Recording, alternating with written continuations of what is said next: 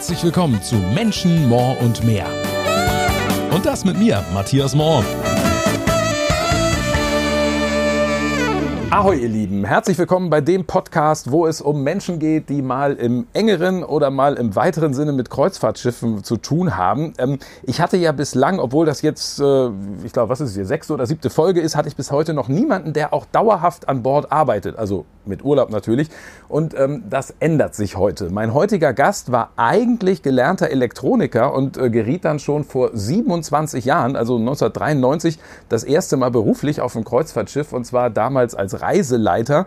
Und im Jahr 2000 kam dann die Beförderung zum Kreuzfahrtdirektor und das ist der Job, den er nun seit 20 Jahren macht. Was Kreuzfahrtdirektoren angeht, gehört er sicherlich auch zu den bekannteren in Deutschland, muss man sagen. Ganz klar durch Verrückt nach Meer, die erfolgreiche Doku-Soap im ersten Herzlich willkommen, der Kreuzfahrtdirektor der Atania, jetzt hier aktuell von Phoenix Reisen, Klaus Gruschka. Ja, danke schön. Ja, wir, wir sind hier auf, auf deiner Kabine, muss man sagen, schon mal sehr schöne Kabine hier mit, mit Blick nach vorne raus. Also äh, muss man sagen, kann man, glaube ich, ganz gut hier aushalten. Ne? Ja, es gibt auch hier eine Sichtbehinderung, nämlich die Reling, die zu ist. Ja. Und äh, abends müssen wir dann auch hier den Vorhang zumachen, weil sonst drehen, gucken die Gäste nicht nach vorne, sondern vielleicht auch nach hinten. Deswegen ist das abends besser, wenn man den Vorhang wieder zumacht. Aber ansonsten ist die Kabine sehr schön. Man kann es sich auch gut gehen lassen. Ja. Das ist schon mal gut. 20 Jahre jetzt Kreuzfahrtdirektor, das ist wahrscheinlich schon so mit einer der Dienstältesten. Oder gibt es da in der Phoenix-Flotte noch welche, die... die es gibt noch einen Kollegen, der drei Jahre länger Kreuzfahrtdirektor ist, das ist Michael van Oosthout. Das war auch mein erster Kreuzfahrtdirektor und ich hatte auch in den ersten Jahren insgesamt acht Kreuzfahrtdirektoren. Nicht, weil ich sie verschlissen habe, aber ich hatte die Möglichkeit von allen auch etwas zu lernen. Das Gute wie auch das vielleicht nicht so Gute. Und so muss man ja auch seinen eigenen Weg da finden. Aber danach bin ich dann eigentlich der dienstälteste Kreuzfahrtdirektor in Funktion bei Phoenix Reisen. Und was natürlich ganz viele immer fragen, was macht denn jetzt eigentlich genau der Kreuzfahrtdirektor? Wobei man vorausschicken muss, hier ist es vielleicht noch mal ein bisschen anders so von den Aufgaben als jetzt möglicherweise bei anderen Reedereien. Ja, es ist hier bei uns eine ganz andere Geschichte als beispielsweise bei AIDA Mein Schiff. Da gibt es ja den Clubdirektor. Ich entscheide letztendlich hier mit dem Kapitän, wie die Reise stattfinden soll. Der Kapitän kümmert sich um die Nautik, um die Sicherheit und nach Rücksprache mit dem Hotelmanager entscheide ich auch, wie lange die Restaurants auf sind. Mit dem Entertainment Manager, Entertainment Manager bespreche ich dann das Unterhaltungsprogramm und letztendlich bin ich eigentlich, werde ich für alles verantwortlich gemacht, was schief läuft. Ja. Das, was gut ist, das wird halt hingenommen oder wird auch als gut gesehen, aber eigentlich komme ich immer erst ins Spiel, wenn was schief läuft. Und im Falle von Phoenix reisen quasi auch der oberste Vertreter, wenn man so will, des Veranstalters an Bord quasi, ne? Ja, ich bin dann der, der Vertreter der Geschäftsleitung hier an Bord. Oder so, genau. Ja. Und wenn ich dann Fragen habe, dann stelle ich die auch, aber meistens lässt man mich da auch in Ruhe und alleine entscheiden, weil die Situation an Bord kann ich halt besser einschätzen als jemand, der jetzt in Deutschland im Büro sitzt. Aber es kommt dann irgendwann auch zu einem Punkt, wo man dann besser mal nachfragt, um dann nicht im Nachhinein auch auf den Deckel zu kriegen. Genau, also das ist hier so, so eine, ja, ich will nicht sagen Eigenheit, aber bei Phoenix Reisen, man hat eben den Veranstalter man hat dann noch die Reederei, man hat dann noch den, den Caterer, sind letztlich alles äh, unter, andere Unternehmen, aber man ist erstmal so für die gebuchten Gäste quasi erstmal so der, der, der Oberste sozusagen. Das ist also anders, ja genau, auch gerade bei amerikanischen Schiffen, da ist es ja häufig nur noch Unterhalteransage oder so, Ansage, wobei das, genau. das gehört auch so ein bisschen Stimme des Schiffs, gehört ja, aber Bordlautsprecher mache ich das schon, aber bei den Unterhaltungsshows habe ich dann den Entertainment Manager und ich habe auch noch einen Kollegen oder eine Kollegin, die über Land und Leute, über das, was zu sehen ist, informieren. Aber ansonsten mache ich halt dann schon die Kopfansagen und wenn irgendwas Wichtiges zu mitzuteilen ist, dann ist das auch meine Geschichte und dann darf ich meistens das, was nicht so schön ist, auch mitteilen. Ja, ja was, was das auf dieser Reise war, sprechen wir später noch drüber. Ähm, Ausbildung jetzt als Elektroniker, das äh, würde man erstmal sagen, drängt sich jetzt nicht auf, dass da jetzt unbedingt eine Karriere im Tourismus dann folgt. Ne? Nee, aber ich bin mit dem Tourismus schon äh, infiziert worden als kleiner Junge, weil meine beiden Schwestern waren Reiseleiterin bei Neckermann. Und so habe ich als kleiner Junge schon mit elf Jahren das erste Mal bin ich alleine nach Marokko geflogen und da hat der touristische Virus eigentlich begonnen. Da bin ich alleine dahin geflogen, wurde dann leider erstmal weggeschlossen, weil man mit mir nichts anfangen konnte, weil meine Schwester nicht da war, um mich abzuholen. Oh. Das war erstmal ein Riesendrama. Aber es war sehr interessant und so bin ich dann jedes Jahr zu den, meinen Schwestern geflogen und habe dann auch den Tourismus in, mit ja miterleben dürfen, müssen, können, wie auch immer man das sieht, mit Beschwerdemanagement und dass man halt die Gäste aussprechen lassen sollte und zuhört und äh, natürlich das Gefühl vermittelt, dass man helfen will und das auch tut. Und so habe ich dann eigentlich mit 13, 14 schon für mich entschieden, dass ich unbedingt Reiseleiter werden will. Damals bei Neckermann war das so, dass man eine abgeschlossene Berufsausbildung haben muss, ganz egal welche Art, mhm. weil es gibt da viele Quereinsteiger im Tourismus und als ich von die Schule verlassen habe, da gab es irgendwie nichts anderes und da habe ich okay, dann mache ich das jetzt und wenn ich fertig bin, dann auf geht's. Aber ich wollte eigentlich nie auf dem Schiff. Also eigentlich wollte ich Reiseleiter an Land werden. Und eine meiner Schwestern hat dann auf einem Phoenix-Schiff gearbeitet, als Kreuzfahrtdirektorin mit Michael van Ostau zusammen. Und das war die Agdenis, unser zweites Schiff, ein türkisches Schiff. Sehr interessant, sehr viele Anekdötchen dort erleben dürfen. Und allein darüber könnte ich eigentlich ein Buch schreiben. und das hat eigentlich dafür gesorgt, dass ich so ein Interesse geweckt habe, was Kreuzfahrt angeht. Und dann habe ich mich auch gar nicht beworben, sondern die haben mich gefragt, ob ich nicht arbeiten will bei der Firma. Und das ging dann ruckzuck. Und im Februar 93 bin ich dann auf der Jason. Das war damals die Ablöse für die Aktenis, weil die nicht mehr über den TÜV gekommen ist. Oh. Die war also dann die Ablöse für das türkische Schiff. Und da habe ich dann, äh, das erste Jahr war ich Sekretär mhm. von meinem damaligen Chef Michael von Osterhaut. Und dann bin ich auf die Maxim Gorki, da war ich dann bis zur letzten Minute und äh, habe dann ja auch meinen Sohnemann, der war auch äh, jahrelang mit an Bord bis zur Einschulung. Und so habe ich dann die ersten Jahre halt Reiseleiter, alle Abteilungen durchlaufen bis 2000 und dann bin ich Kreuzfahrtdirektor geworden. Das war wahrscheinlich damals auf den, auf den Schiffen, was so die Unterbringung für die Crew angeht, vielleicht heute nicht so ganz vergleichbar vielleicht mit heute, ne? oder? Also die Reiseleitung hat Gott sei Dank in dem Fall das, den großen Vorteil, dass wir alle Einzelkabinen haben, egal ob Reiseleiter, ah. Kreuzfahrtdirektor natürlich auch. Ja. Und die Kreuzfahrtdirektoren hatten immer schöne große Kabinen, weil es ist auch wichtig, dass man da mal einen Rückzugs, Rückzugsort hat, um einfach mal, mal seinen Mund zu halten, nicht angesprochen zu werden und vielleicht mal Musik zu hören. Und die Reiseleiter sind aber auch alle sehr gut untergebracht, weil die haben alle Passagierstatus und auch Passagierkabinen und auch alle Einzelkabinen.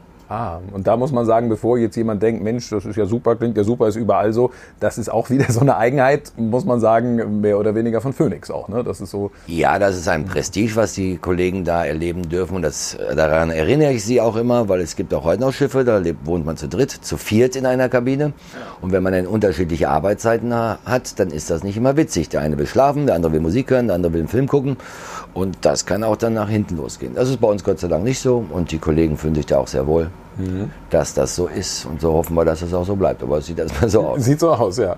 Ähm, als du dann angefangen hast, dann eben, eben 93, war das dann erstmal so völlig problemlos, so länger von zu Hause weg zu sein? Oder war es eh, weil du gesagt hast, Mensch, Reiseleiter ist die Geschichte, dass, dass es klar ist, dass es damit verbunden ist, man ist halt nicht zu Hause?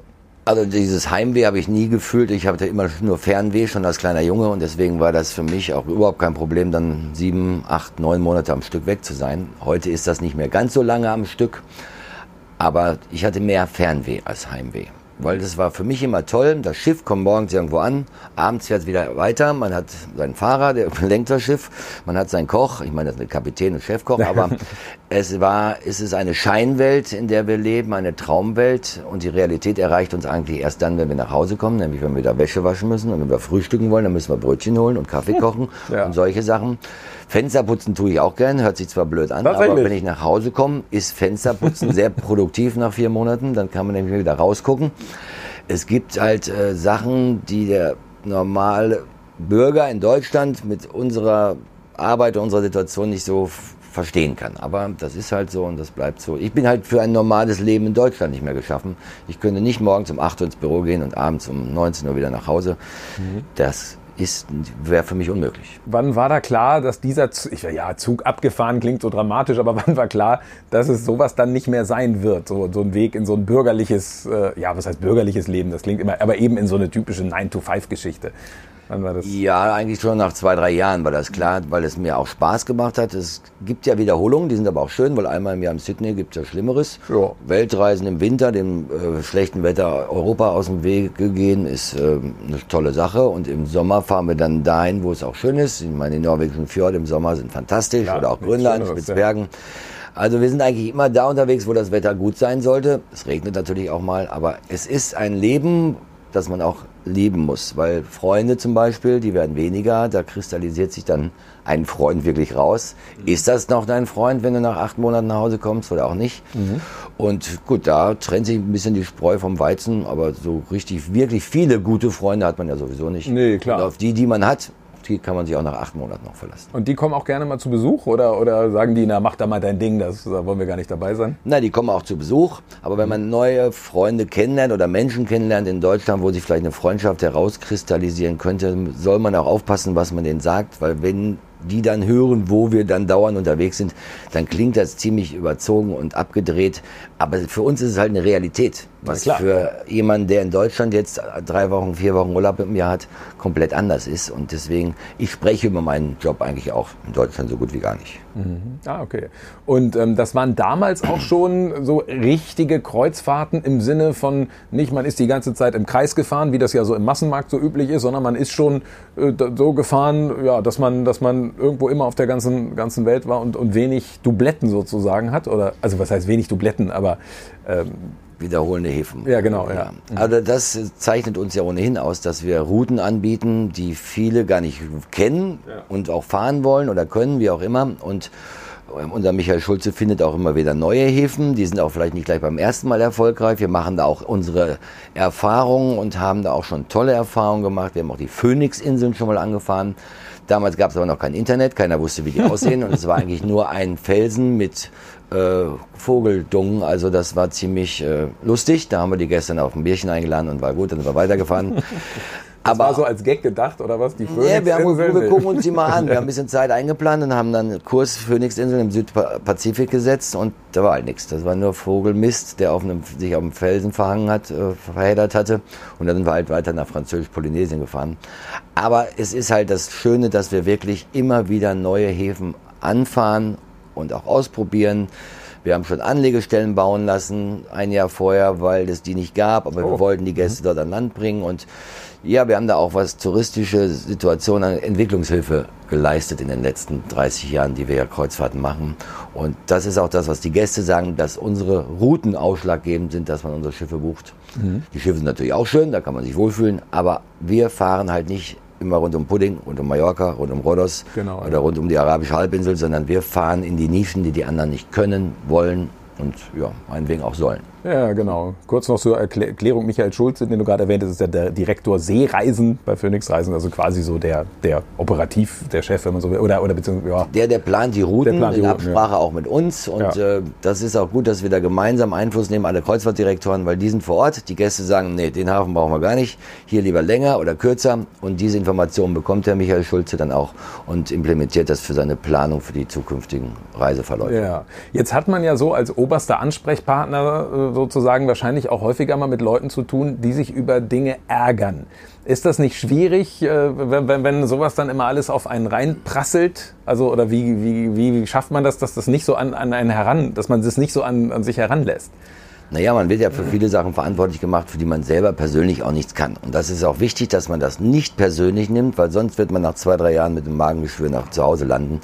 Und nach 27 Jahren wäre das fatal. So viele Magengeschwüre kann ich gar nicht mit mir rumtragen. Deswegen, ich höre mir natürlich an, was die Gäste zu sagen haben und verinnerliche das auch. Aber wenn ein Bus zu klein ist, nach Meinung des Passagiers, ich habe den ja nicht gebaut und ich habe den auch nicht bestellt. Es tut mir natürlich leid, dass der Gast das so sieht, jetzt nur als Beispiel. Aber man muss halt damit umgehen lernen und das tut man auch. Und äh, da haben wir auch Gäste, die sind sehr verständnisvoll und einige gibt's halt, die werden das auch in zehn Jahren nicht so verstehen, wie die Welt halt anders ist außerhalb der deutschen Grenzen. Und da kann man nur an die Vernunft appellieren und sagen, dann vielleicht besser Reise oder einen Ostseeurlaub buchen. Aber auch da gibt es Situationen, wo man sich ärgern kann. Wenn man sich ärgern will, dann findet man auch was. Aber da sollte man vielleicht lieber zu Hause tun, da ist es dann nicht so teuer. Ja. Ärgern. Das stimmt wohl, genau, ja. Wie hat sich das dann damals ergeben? Also begonnen eben als Reiseleiter und dann Kreuzfahrtdirektor, das war dann so dann die logische Beförderung oder?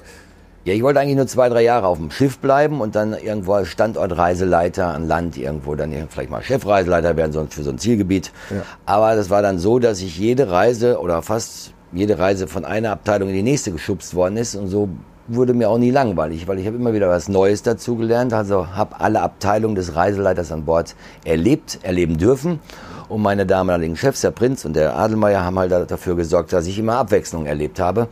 Und im Jahr 2000 war es dann so, dass äh, Herr Adelmeier aufgehört hat und gesagt hat, okay, braucht einen Nachfolger. Und unser Oberkreuzfahrtdirektor, Herr Prinz, der hat dann gedacht, so Klaus, du machst jetzt hier den Kreuzfahrtdirektor. Ich sage, oh, ich bin viel zu jung, weil meine Kollegen waren alle viel älter als ich. Und er hat sich dann, warum auch immer, mich ausgesucht. Vielleicht, weil ich noch ein paar Jahre länger dann äh, für die Firma tätig genau, sein kann. lohnt sich ja, ja. Genau. Wie dem auch sei, er hat mir das zugetraut. Ich habe mir das erstmal selber nicht zugetraut, aber er hat mich dann überredet oder fast genötigt, weil er hat gesagt, wenn du das selber nicht tust, dann setze ich dir jemand vor die Nase, dem du das alles erklären musst. Und du weißt, wie man die Russen übervorteilt, weil die übervorteilen uns ja auch. Das war damals auf der Maxim Gorki. Ja, ja. Und du weißt, wie das Schiff gebaut worden ist. Du kannst Fragen stellen, die kann ich noch nicht mal stellen. Also tu das, sei nicht blöd mach das, versuch das und wenn es nicht klappt, dann musst du was anderes suchen. Das sind ja tolle Aussichten. Aber ich hatte damals dann auch den Reiseleiterbonus, weil ich immer eigentlich immer gute Laune hatte und hat man ja auch viel mit den Gästen Kontakt gehabt, ob beim, bei der Animation oder beim Sport oder beim Fernsehen, bei den Ausflügen, wie auch immer. Und so ging das auch sehr gut. Und dann, ja, jetzt bin ich halt im Februar 20 Jahre. Ja, Wahnsinn. Ähm, das war ja damals noch, Kreuzfahrten waren ja in Deutschland eher noch eine extreme Nischengeschichte, würde ich sagen, so damals in den 90er Jahren. War das damals noch ein anderes Publikum oder, oder ist das doch schon vergleichbar mit dem, wie es heute ist? Nein, das Publikum damals war schon noch ganz anders. Das kann man mit heute gar nicht vergleichen, weil die Bettensituation auf dem Wasser hat sich auch verdrei- oder vierfacht mittlerweile. Und die Kreuzfahrt in Europa ist ein bisschen amerikanisiert worden. Das geht bei der Kleidung los. Das geht bei dem Benehmen untereinander leider auch los. Also wir haben auch immer mal wieder Situationen, wo wir uns alle mit groß aufgerissenen Augen angucken und sagen, das muss ja jetzt eigentlich nicht sein. Da geht dann mit dem einen oder anderen Mal äh, das Gespann durch oder die Pferde durch, was uns alle wundert, weil ich meine, im Urlaub soll man sich ja wohlfühlen und man soll sich ja nicht ärgern, dass auch andere Gäste oder andere Menschen die Idee hatten, ein Schiff zu buchen. Ja. So kann ja auf einem Schiff mit tausend Leuten sich nicht darüber beschweren, dass so viele andere Menschen an Bord sind. Und da ist es doch viel besser, nett und höflich und äh, harmonisch miteinander umzugehen. Aber das kann wohl nicht jeder. Und das war früher ganz anders. Man musste auch nicht auf Bekleidung hinweisen, dass eine kurze Hose in einem Restaurant einfach nichts zu suchen hat. In einem Land kommt man in ein Restaurant ohne kurzen, mit kurzen rein, Hosen ja. nicht rein.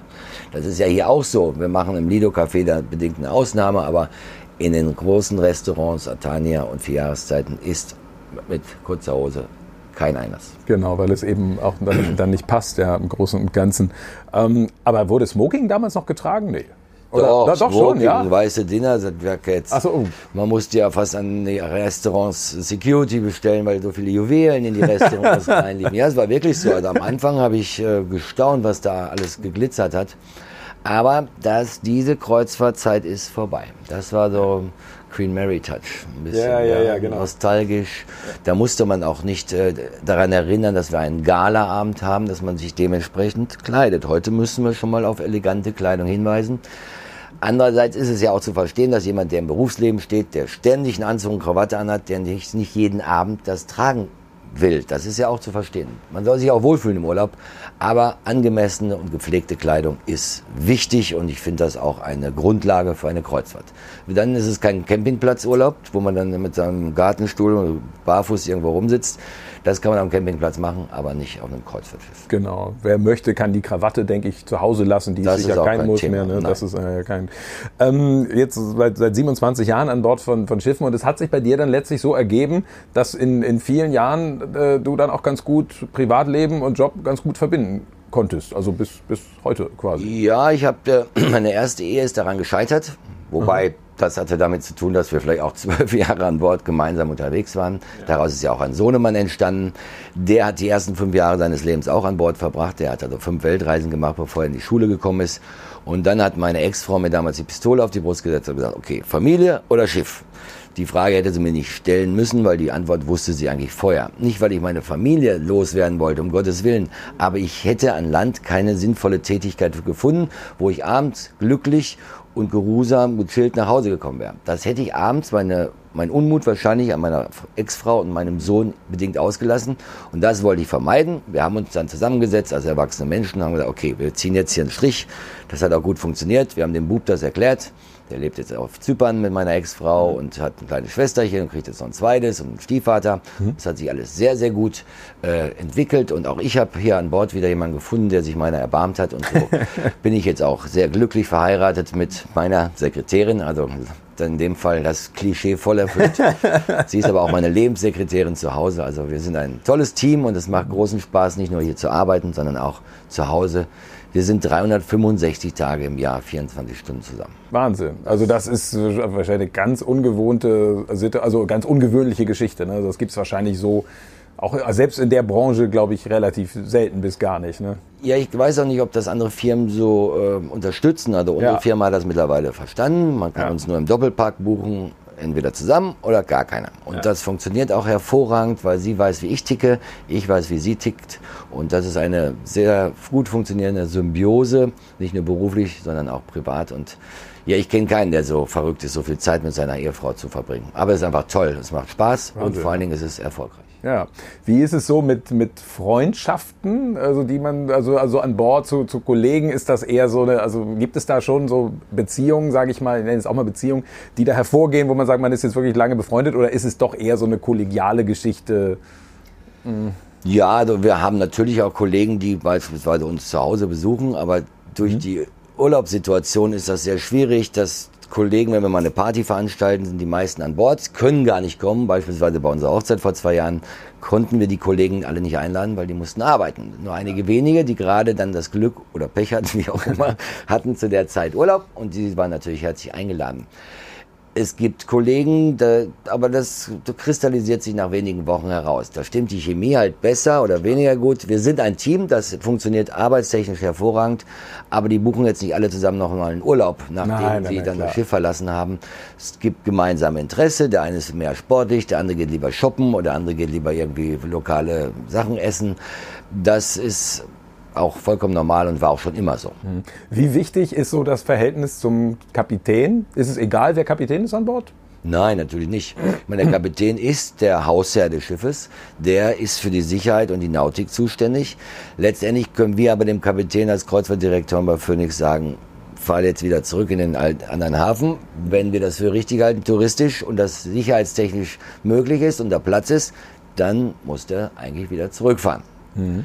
Aber wir sind mit unserem Kapitän eigentlich wirklich schon fast befreundet. Wir haben ein sehr harmonisches Verhältnis. Wir würden einen Kapitän nie zu irgendetwas zwingen, weil wir glauben jetzt, wir müssen jetzt hier diese Ausflüge durchziehen. Das würden wir nie tun. Er ist für die Sicherheit, für die Nautik zuständig. Wir als CDs für die touristischen Teil und wir besprechen uns gemeinsam und finden eine gute Lösung für die Gäste. Dann es geht nur um die Passagiere. Wir sind auch hier ein Atania-Team und auf den anderen Schiffen halt Albatros oder Amera-Team. Wir sind viele Firmen beteiligt, aber an Bord ist egal, für welche Firma man arbeitet. Wir verfolgen dasselbe Ziel, das das Wohlgefühl des Passagiers. Mhm. Nun ist ja das Essen an Bord ja gut und reichhaltig, sage ich mal. Wie, wie macht man das, wenn man dann so lange hier arbeitet? Also im Grunde kann man da ja so zuschlagen eigentlich nicht dauerhaft, oder? Ja, einmal haben wir nicht die Zeit, äh, die Nahrungsmittelkette zu nutzen, die die Gäste nutzen können, weil man kann ja sieben, acht Mal am Tag essen und man hat kaum Zeit, wo die Kaumuskeln nicht bewegt werden können. Aber die Zeit haben wir erstmal gar nicht und auch nicht die Muße. Also ich könnte nicht das ist, wäre jetzt auch nicht meine Geschichte. Ich, an Bord nehme ich immer ab. Die ersten Ach, drei Wochen, ja, die ersten drei Wochen nehme ich drei, vier, manchmal sogar fünf Kilo ab. Wow. Wenn ich mhm. zu Hause bin, habe ich die aber nach drei Wochen auch wieder drauf. das kommt, hat aber damit zu tun, dass man einfach zur Ruhe kommt. Wir essen dann, wenn wir was essen wollen, nicht wenn es was essen gibt. Weil hier gibt es Öffnungszeiten der Restaurants oder Einlasszeiten. Und da ist man ja dann genötigt, in Anführungsstrichen dort zu erscheinen, wobei es gibt auch Roomservice. Also ich esse an Bord meistens nur ein, zwei Mal am Tag. Und das reicht auch, weil mein Bauchsparvertrag ist groß genug. und so möchte ich den auch nicht größer werden lassen.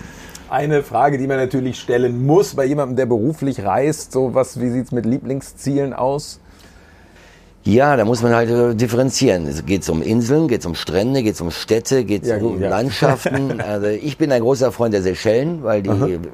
Strandwelt der Seychellen finde ich einzigartig schön und La Digue, der Grand Anse, Petit Anse sind eine der schönsten Strände meiner Meinung nach auf dem Planeten. Da gibt es noch einen Insider-Tipp, Maroon Anse, aber das darf ich eigentlich gar nicht sagen. Gut, ist raus. Dann Städte, Sydney, San Francisco, Kapstadt ist toll. St. Petersburg bin ich ein großer Freund von. Landschaftlich, norwegischen Fjorde, fantastisch, bei gutem Wetter ja, natürlich noch viel schöner, aber selbst bei Regen haben die was Besonderes. Und Spitzbergen, die arktische Welt gefällt mir auch sehr gut. New York, also es gibt eigentlich ja. wirklich nicht was Favorisiertes, wo ich sage, da möchte ich jedes Jahr drei, vier Mal hin. Nee, Aber meistens komme ich sowieso drei, vier Mal. Hat man dann nach so vielen Jahren noch so Lust auf diese typischen Ausflüge? Also was heißt typische Ausflüge? Aber so, ich sag mal, Panoramafahrt oder sowas äh, guckst du dir wahrscheinlich nicht mehr an, oder? Na, ich fahre auch gar nicht auf Ausflüge, seitdem ich Kreuzfahrtdirektor bin, weil das Problem, was wir alle erlebt haben, ist, dass die Gäste dann mit dem Kreuzfahrtdirektor auf Ausflug gehen wollen, warum auch immer, weil die anderen Kollegen sind genauso kompetent und höflich und freundlich. Aber die fühlen sich noch immer sicherer, wenn der Kreuzfahrtdirektor an dem Bus ist, dann fällt das Schiff nie ab. Ich meine, die Schiff fährt auch nicht ab, wenn da ein Reiseleiter im Bus ist, aber warum auch immer haben die dann noch ein bisschen mehr Vertrauen. Deswegen sind wir auch angehalten, da nicht mitzufahren. Und ich habe die Ausflüge ja jahrelang alle gemacht und so ja. ist die Panoramafahrt Bergen oder Panoramafahrt, wo auch immer, die gleiche wie auch vor 20 Jahren. Naja, klar, kein großer Unterschied. Jetzt besteht ja die Phoenix-Flotte aktuell aus fünf Hochseeschiffen. Ähm, kannst du da sagen, welches da dein Lieblingsschiff ist? Ja, ich kenne eigentlich nur die Atania und die Albatros. Die Amera ist ja Neuzugang. Deutschland habe ich immer mal besucht. Und Amadea bin ich nur mal ein paar Tage mitgefahren und da ist sie kaputt gegangen und da hat man mir das in die Schuhe geschoben. Seitdem hat mich Amadea Verbot. Also das ist jetzt auch nur ein Insider. Aber naja, ich fühle mich hier auf der Albatros und Atania eigentlich am wohlsten. Albatros, weil ich da ja viele Jahre auch mitgefahren bin, nachdem die Maxim Gorki weg war. Und Atania habe ich von der ersten Minute an bewegt, habe sie also mit eingefahren mit dem Kollegen. Und äh, ja, ich fühle mich einfach wohl, weil sie ist schön groß, sie ist großzügig, ist eine tolle Besatzung. Wir haben viele Stammgäste, die auch immer wieder zurückkehren, was auch dieses Willkommen zu Hause Gefühl kreiert. Denn jemand, der an Bord kommt und das Schiff kennt, der läuft ganz anders durchs Schiff und nimmt auch mal jemand an die Hand, der vielleicht suchend durchs Schiff läuft. Und das kreiert dieses Willkommen zu Hause und eigentlich auch eine warme Atmosphäre. Mhm. Dass dann manchmal die Pferde durchgehen mit dem einen oder anderen, hat meistens sogar mit den klimatischen Verhältnissen zu tun. Habe ah, ich okay. zumindest die Erfahrung gemacht. Mhm. Und die Atania ist ja Baujahr 84 und wurde, glaube ich, von Phoenix 2011 übernommen. Hat wahrscheinlich heute nicht mehr so viel zu tun mit dem ursprünglichen Zustand, wie ihr das Schiff mal übernommen habt, oder? Nein, davon ist ganz wenig übergeblieben. Eigentlich nur die Schiffsglocke, die oben beim Staff Captain ah. im Büro liegt. Also ansonsten haben wir hier so viel umgebaut und äh, mittlerweile über 80 Millionen Euro investiert, plus Anschaffungskosten. Und ich hatte letztes Jahr das Glück, einen Journalisten über das Schiff führen zu dürfen, der auf dem Schiff mal gearbeitet hat vor 15, 20 Jahren. Und er hat nichts mehr wiedererkannt. Nichts mehr. Weil es gibt kein Ballsaal mehr, da ist das Restaurant Atania. Die ganzen Außendecks wurden komplett neu konzipiert. Es gibt keine, gab keine Phoenix Bar, die ist von uns kreiert worden.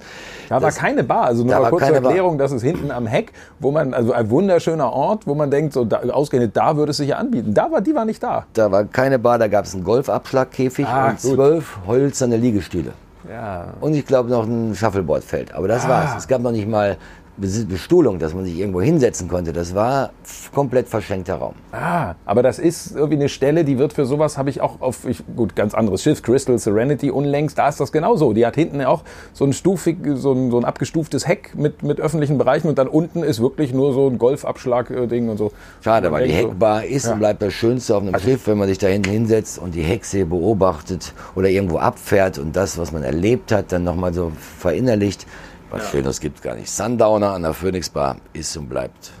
Ja, ja, fantastisch, muss man wirklich sagen. So, wenn man jetzt so viele Monate im Jahr an Bord ist, wie viel werden es sein? Acht, Acht oder? Monate, Acht, ja. So, dann ist wahrscheinlich so mit privaten Urlaubsreisen wahrscheinlich kein Bedarf mehr, oder?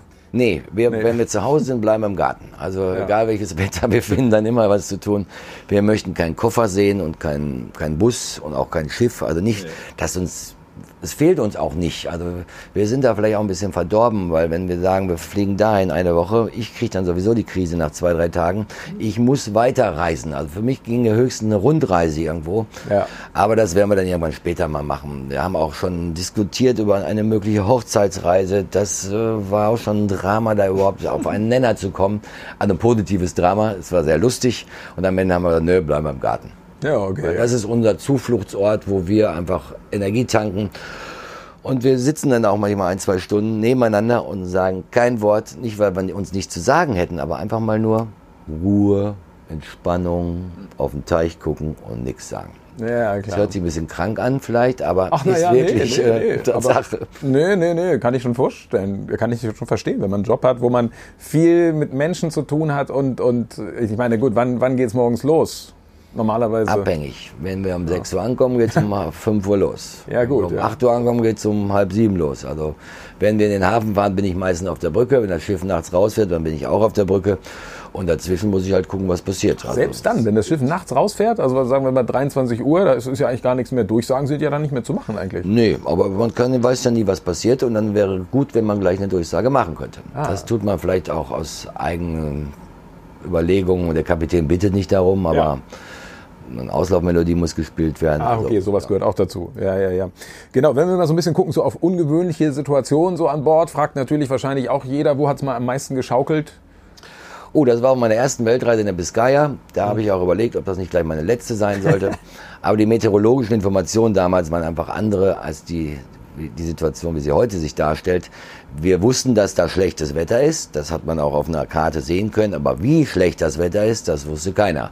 Und die russischen Kapitäne waren damals auch da hartnäckig und so Augen zu und durch. Und dann war die Welle halt auch mal bei 12, 15 Meter in der Biskaya und dann auch Pianos geflogen und die Gäste lagen in den Badewannen, weil sie dann nicht mehr rausfallen konnten. Also ich hatte dann das Glück, nachts durch die Kabinen laufen zu dürfen, um nach dem Rechten zu sehen.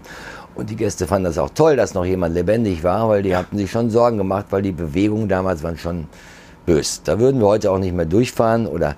mit einer ganz anderen Geschwindigkeit die Welle anfahren. Das heute wird deviiert. Da würde keiner mehr, nee, kein nee. Kapitän würde unsere Schiffe da bei so schlechtem Wetter durch die Welle fahren. Ja, die Zeiten sind da vorbei. Ne? Jetzt auf dieser Reise gab es ja nun auch was Ungewöhnliches, Kapstadt, Mauritius. Ja, und in Kapstadt ging es erstmal nicht los, ne? Lag nicht am Schiff. Nee, es lag nicht am Schiff, es war ein toller Austausch. Da ging es dann lang, langsam los mit dem Wind. Äh, dann wurde der Wind aber so stark, dass wir nicht mehr auslaufen durften. Und letztendlich sind wir dann erst nach über 60 Stunden Verspätung abgefahren. Und das habe ich auch in 27 Jahren noch nicht erlebt. noch nicht erlebt? Nein, 60 ah. Stunden Verspätung, mal eine Nacht oder mal einen, einen, halben Tag noch dazu, wegen Wind, wegen geschlossenem Hafen, aber 60 Stunden. Das ist Rekord. Und das Problem, was uns natürlich dann vor die Füße gefallen ist, dass wir konnten erst anfangen zu rechnen, als wir wussten, dass wir den Hafen verlassen können. Ja. Denn erst dann wussten wir, gut, welche Geschwindigkeit müssen wir jetzt fahren, um in Durban dann auch pünktlich anzulaufen. Wir mussten zwei Ziele auslassen, komplett. Einen Tag weniger in Durban. Also wir mussten ja irgendwann wieder in den Fahrplan zurückkehren und erst dann konnten wir anfangen, Gäste umzubuchen von Ausflüge A nach B, nach, von C nach D, hier stornieren, da umbuchen, Kapazitäten äh, vergrößern. Aber da sieht man dann, wie ein Team funktioniert. Mhm. Und da bin ich, bin ich in der glücklichen Lage, ein fantastisches Reiseleiterteam zu haben, die dann auch gemeinsam da stehen, die Gäste kommen lassen, um dann die Ausflugssituation zu verändern. Und da sieht man, wie gut ein Team funktioniert. Und das mhm. hat sehr gut funktioniert. Wir haben das Beste aus der Situation gemacht ja. und die Gäste sehen das auch so. Natürlich gibt es den einen oder anderen, der dann gesagt ja, hat, ja gut, aber es ist dann höhere Gewalt. Ja, was ja. will man machen? Ne? Also ja, aber man wirft dann vor, wieso fährt man denn in einen Hafen, wenn man weiß, dass der geschlossen wird? Ja. Wir fahren ja nicht in einen Hafen, weil wir wissen, dass der geschlossen wird. Wir hatten aber ja auch Gäste, 500 Gäste, die aus Europa kamen, aus Deutschland kamen, die wollten ja einsteigen. Ja, es waren klar. 500, die nach Hause wollten. Sollen wir dann sagen, okay, den Hafen und dass sich das so entwickelt, das war ja gar nicht angekündigt. Nee, nee, nee. Also das Wetter schlägt mittlerweile Kapriolen, die man so nicht mehr im Detail vorhersehbar genau, ja. sehen kann. Ja, ja, klar. Und das ist natürlich, deswegen haben sich natürlich jetzt auch viele gefragt, ne, weil ja gerade jetzt AIDA hat es jetzt als Wechselhafen dieses Jahr, nächstes Jahr kommt TUI Cruises noch hinzu, dass sich natürlich Leute fragen, so, hä, wenn da jetzt schon sowas passiert, aber das war halt eine große, große Ausnahme erstmal, wo ich auch gar nicht drüber nachgedacht habe über den Punkt, äh, man würde ja denken, so, Schiff ist im Hafen, alles gut, kann nichts weiter passieren, so. Das ist ein bisschen zu kurz gedacht, weil man so ein bisschen ja überlegen muss, wo kommt denn das Wasser her, was wir an Bord äh, ja verbrauchen. Ja. Ja, das, äh, ja, wir können Wasser kaufen natürlich, die kommen dann mit LKWs, aber wenn wir 1000 Passagiere haben, dann ist die Pumpleistung eines LKWs irgendwann geringer als der Wasserverbrauch an Bord. Oh. Also wir können sechs, fünf, sechs Tage stehen, ohne dann von Land versorgt zu werden, aber wir müssen auch entsorgen. Ja, es geht auch um Grau- und Schwarzwasser. Ja. Da sind die Tanks irgendwann voll und dann muss man auch da Pumpfahrzeuge kommen lassen und das die sind ja nicht umsonst. Also da kommen ja nochmal laufende Kosten dazu, zu den Liegegebühren, die ja ohnehin berechnet werden, ob der Hafen zu ist oder nicht. Man liegt da, also wird dafür bezahlt. Wir hatten noch einen Schlepper an der Seite, der hat uns 48 Stunden an die Pier gedrückt. Das war auch kein Schnäppchenpreis. Nee. Da komme, kommt das eine zum anderen und äh, das ist, bedarf dann auch einer enormen Logistik vom Staff Captain mit seinen Mitarbeitern, Schiefingenieur, Absprache, wann, wie, was, wo rausgepumpt wird und wieder an Bord gepumpt wird. Ja, da war einiges los hier an Bord. ja, ja, ja. Langweilig war es nicht. Nee, jetzt gab es ja im Laufe der Jahrzehnte wahrscheinlich auch mal so prominente Gäste an, an Bord. Gibt es da mal so besondere Begebenheiten oder was, die man erzählen kann, ohne, ohne da jetzt jemanden da jetzt irgendwie so bloßzustellen ja. oder keine Ahnung? Nein, ganz klar. Wir hatten früher, ähm, Ernst Huberti kam regelmäßig um Fußball, äh, Fußball äh, Kommentator, Kommentator ja, ne? genau. Dann, äh, wie hieß er denn, unser Oberfußballexperte. Netzer, äh, nee. Nee, Günter Netzer nicht. Davor wahrscheinlich. Das war dann noch ein älterer Trainer, der fällt mir bestimmt gleich wieder ein. Ja. Aber ansonsten hatten wir halt Künstler, Roberto Blanco und äh, Graham Bonney und Tony Marshall, der halt Jahre bei uns mitgefahren ist, weil er immer mit uns nach Bora Bora fahren wollte. Ah. Weil er da ja Ehrenbürger geworden ah. ist aufgrund dieses Lied Bora Bora. Ja, ja. Ja, ansonsten die Stars und Sternchen. Ich gehe den meistens eher ein bisschen aus dem Weg, weil ich nicht so der große Freund der, der Sternchen bin. Ah, Mir ja, ist dann ja. doch lieber ähm, den normalen Menschen. ja, ja, ja. Aber das ist, glaube ich, auch so ein bisschen so, so Philosophie auch des Unternehmens, ne? dass man immer sagt, der, der zahlende Gast ist erstmal der, der Allerwichtigste. Ja, ne? absolut. Das also. ist äh, ohne den zahlenden Gast können ja. wir gar keine Kreuzfahrten anbieten und organisieren.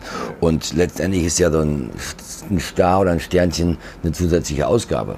Genau, ja. Und äh, ob die dann zwingend notwendig ist und ob jetzt jemand die Reise bucht, wegen, weil jemand da eine Stunde singt, ich meine, es gibt tolle Sänger, ich will die ja nicht ähm, in Schatten stellen oder will, dann, will die nicht schlecht machen, aber bei einer Kreuzfahrt geht es um was anderes als um äh, Unterhaltung ist ein Teil der Kreuzfahrt, die ja. sollte auch gut und abwechslungsreich sein, aber man sollte nicht zu viel Geld dafür investieren, wie ich finde. Da kann man das lieber in Liegezeiten, in Extrahäfen oder in Investitionen ins Schiff, denn letztendlich profitiert der Passagier genau davon. Naja, klar, genau.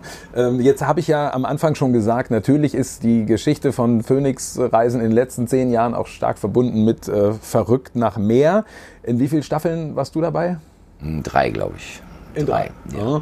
Und ähm, war das eine Sache, ja, das war freiwillig mehr oder weniger, oder wurde dir gesagt, so, naja, mach das da mal? Naja gut, die Geschäftsleitung hat uns schon gebeten, natürlich ja. die Fernteams zu unterstützen. Das macht ja auch Sinn, weil es ein toller Werbeeffekt, der da entstanden ist. Und es hat auch die Schiffe zugebucht bis zum Ende. Mhm. Und ich guck, selber gucke das nicht, weil ich bin kein Freund, der ich möchte mich nicht im Fernsehen sehen und auch nicht hören. Ja. Ich habe insgesamt, glaube ich, 20 Minuten, zweimal 20 Minuten geguckt, weil mein Sohn ja auch am Anfang damit äh, involviert war und der wollte das sehen und habe gedacht, okay, wir gucken uns dann äh, diese Folge da an. Und ansonsten, ja, gezwungen wurden wir natürlich nicht, weil man nee. kann uns nicht zwingen, nee. zwingen. Unsere Fotorechte haben wir sowieso vor vielen Jahren schon aufgegeben. Ja. Und es war lustig, wir hatten viel Spaß auch mit den Fernsehteams und wir haben, ja auch mit denen, haben uns mit denen angefreundet und eine freundschaftliche Zusammenarbeit ist natürlich ganz anders und äh, als da jemand sagt, so, du musst jetzt das und das machen, weil das habe ich denen von Anfang an gedacht, dass ich das nicht kann. Ich bin kein Schauspieler, ich kann lesen, aber ich das hört sich auch so an, wenn ich dann lese, dass ja. ich bin dann Bauchmensch. Und wenn euch das nicht passt, was ich sage, dann müsst ihr das halt rausschneiden. Und die haben mir eh zehnmal mehr gedreht als gezeigt und so wurde auch einiges rausgeschnitten von dem auch, was ich gesagt habe. Wahrscheinlich, weil es vorbei am Thema war oder, naja, aber es war eine lustige Zeit und äh, wir haben das alle genossen, gemeinsam. Und die Gäste sehen das auch nach wie vor sehr positiv. Die erzählen mir dann ja was, wo sie mich dann wieder gesehen haben. Man kann auch zu Hause in gewissen Bereichen nicht mehr. Also ich hab, mir musste jetzt einen Baumarkt wechseln, weil ich da dauernd schon. Tatsächlich. Ja, ja. Da wird man tatsächlich erkannt. Wobei ich ja nur drei Staffeln dabei war. Ja. Ein Thomas Gleis oder ein ja. Morten Hansen, mit dem kann man nicht in die Stadt laufen, ohne dass er Fototermine kassiert.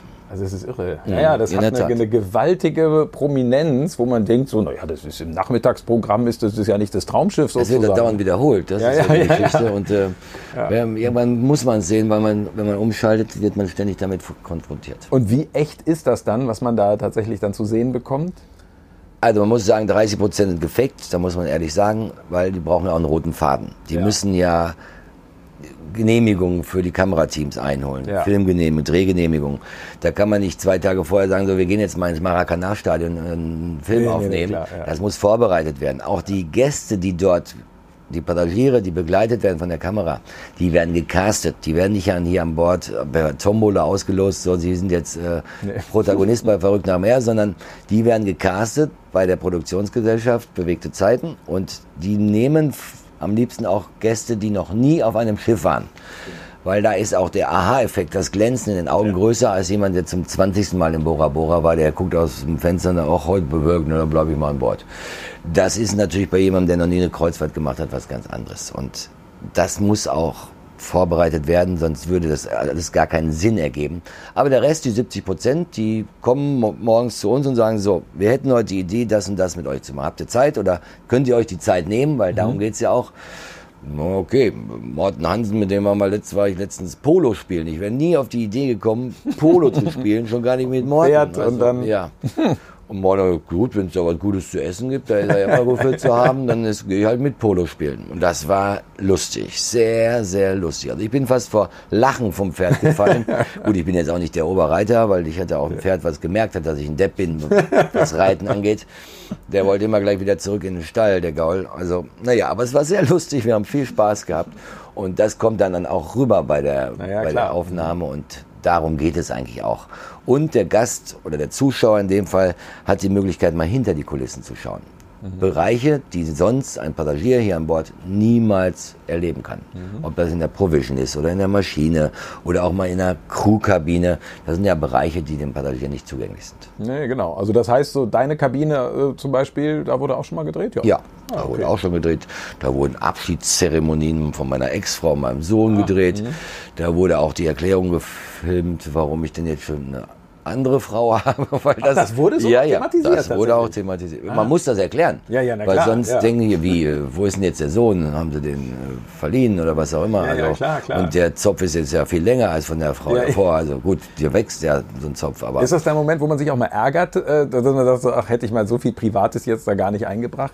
Nein, da kann man ja auch einen Strich ziehen. Also ja. ich habe zum Beispiel gedacht, die wollten auch zu uns nach Hause kommen, bei uns zu Hause filmen. Ah, ja. So, mhm. jetzt haben wir einen Punkt ja, erreicht, wo ihr dürft noch nicht mal das Ortseingangsschild filmen, weil das ist ein Bereich, nicht wegen dem Ortseingangsschild, aber das ist unsere Sache. Zu Hause ist zu Hause und an Bord ist an Bord. das ist äh, das können wir dann auch entscheiden. Ja, genau. Jetzt hast du dieses harte Wort Fake. Wahrscheinlich, wir würden es ein bisschen relativieren, würde ich mal sagen. Es ist viel vorbereitet. Sagen, es muss ne? halt vorbereitet Ja, ja, klar, sonst geht's nicht. Nicht Fake, ja. Nein, Fake ist so ein bisschen, sonst gibt es so, was Fake, das ist ja Schlagzeile. Es hier. muss vorbereitet werden, nicht gefaked, sondern einfach es bedarf einer Vorbereitungszeit, damit das überhaupt funktionieren kann. Genau, ja. Weil diese Drehgenehmigung weltweit zu bekommen, sind alles andere als einfach. Und genau. da gibt es manchmal auch erst noch kurz vor Ankunft dann irgendwann das Okay vom Habermaster, dass die Jungs mal auf dem Schlepper dürfen, um das Schiff mal aus einer anderen Position, einer Perspektive einzufangen.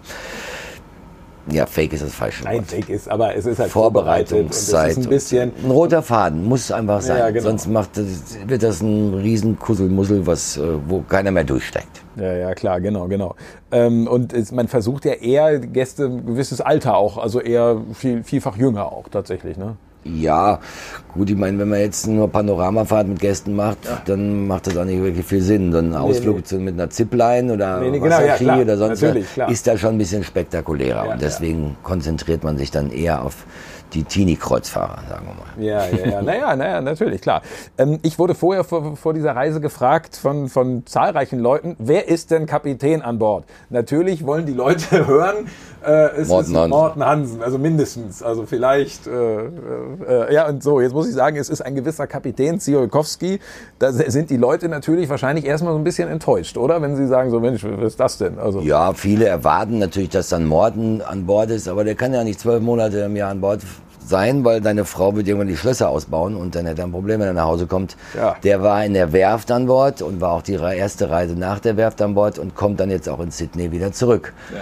Aber auch als Kapitän muss man einfach dann auch mal wieder Abstand gewinnen bzw. durchatmen, weil der gute Mann hat 24 Stunden die Verantwortung für 1500, 1700 Menschen, je nach Buchungssituation.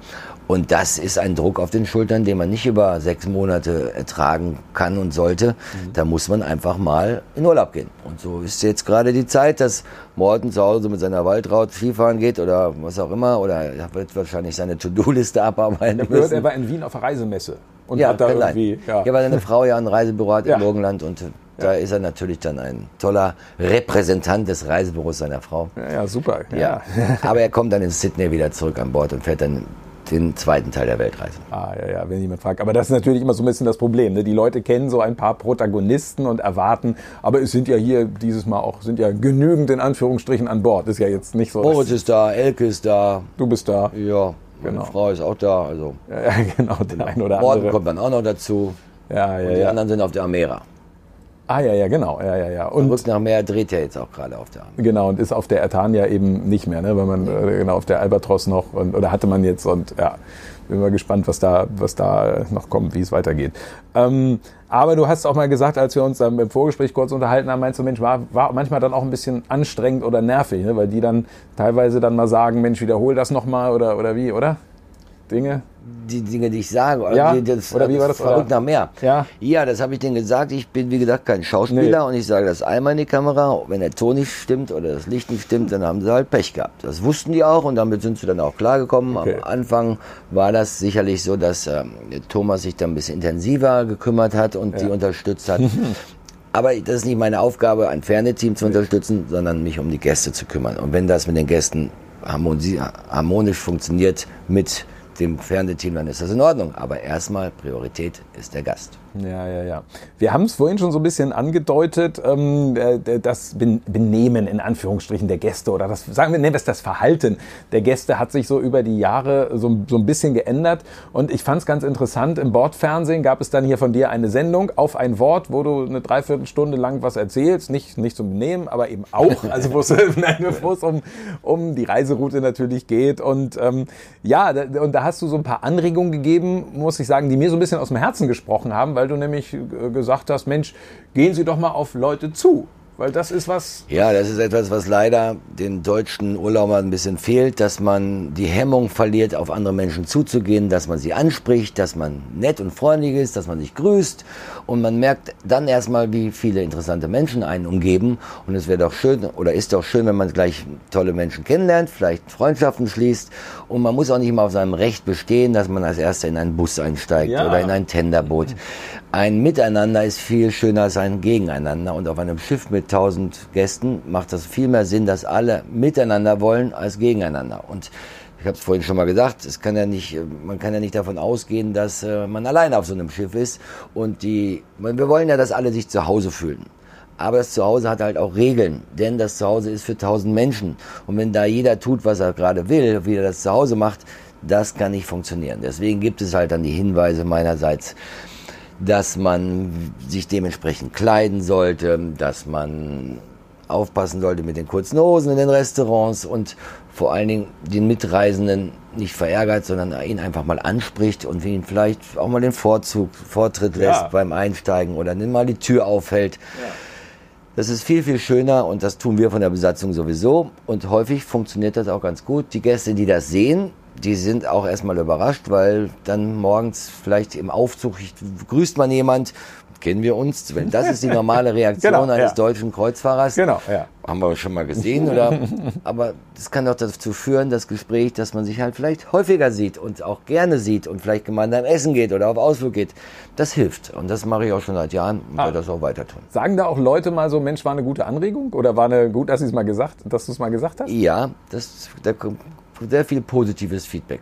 Die lachen sich auch kaputt, weil ich bin ja ein Mensch und habe da auch immer meine Versprecher und äh, komme dann manchmal auch aus der Ecke nicht mehr raus, wo in der ich mich gerade befinde.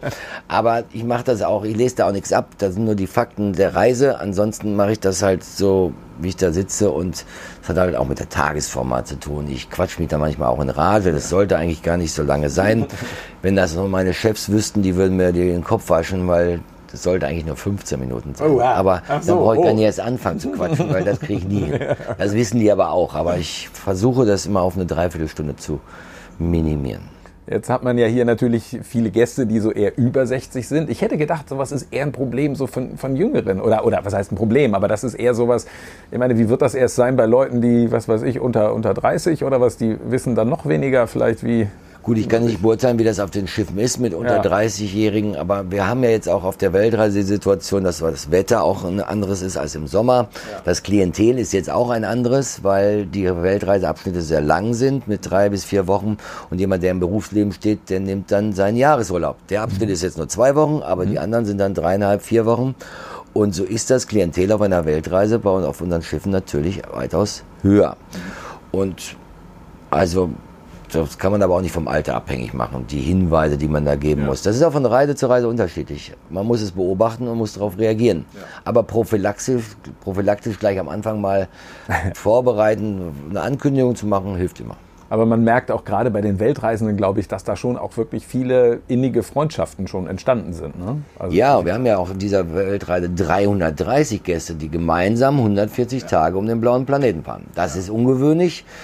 Wir hatten einmal mehr vorher, das waren 467, aber da war die Weltreise auch nur 98 Tage lang. Das war also die Rennstrecke innerhalb des, oder in der Nähe des Äquators sind wir da geblieben. Aber da haben sich jetzt schon sehr tolle Freundschaften rauskristallisiert. Man geht, bucht jetzt gar keine Ausflüge mehr, man nimmt sich dann Mietwagen und fährt alleine los. Und das ist ja auch das Tolle, dass man einfach in Kontakt kommen muss. Ob, man, man kann natürlich mit einem langen Gesicht den ganzen Tag rumlaufen, da wird man keine Menschen finden, die einem ansprechen oder und wenn man angesprochen wird, sollte man das lange Gesicht mal verändern. Aber das Gros der Gäste ist bereit, auf andere zuzugehen und sich zu öffnen und gemeinsam die Welt zu genießen. Denn unser blauer Planet Erde ist einfach wunderschön. Mhm. Und das waren jetzt Tipps, die du im Wesentlichen gegeben hast äh, zum, äh, zum Umgang der Gäste untereinander. Jetzt ist es ja so mit der Crew, ähm, tun sich vielleicht, vielleicht, tut sich vielleicht auch der eine oder andere schwer so ein bisschen, oder? Da, da so den richtigen Ton zu finden? Naja gut, manchmal äh, die Crew spricht kein perfektes Deutsch. Wir haben immer wieder eine Deutschlehrerin, die dann den, den Besatzungsmitgliedern für ihren Arbeitsbereich versucht, die deutsche Sprache zu vermitteln. Aber wenn wir jetzt versuchen, Tagalog zu lernen, ist das genauso schwierig ja. wie für die Crew Deutsch. Ja. Es gibt leider manchmal auch dann ziemlich vehemente Ansagen von einem deutschen Kreuzfahrer Richtung Crew, wo wir dann auch einschreiten müssen, weil das ist ein Besatzungsmitglied. Es ist ja keine Sklavengaleere, sondern ein Kreuzfahrtschiff mit einer Besatzung, die einen Service anbietet. Aber irgendwo ist der Service dann ja auch äh, gut, beziehungsweise da müssen sich dann auch die Head of Departments einschalten, dann der Hoteldirektor oder der Maitre im Restaurant oder der Barmanager in den Bars.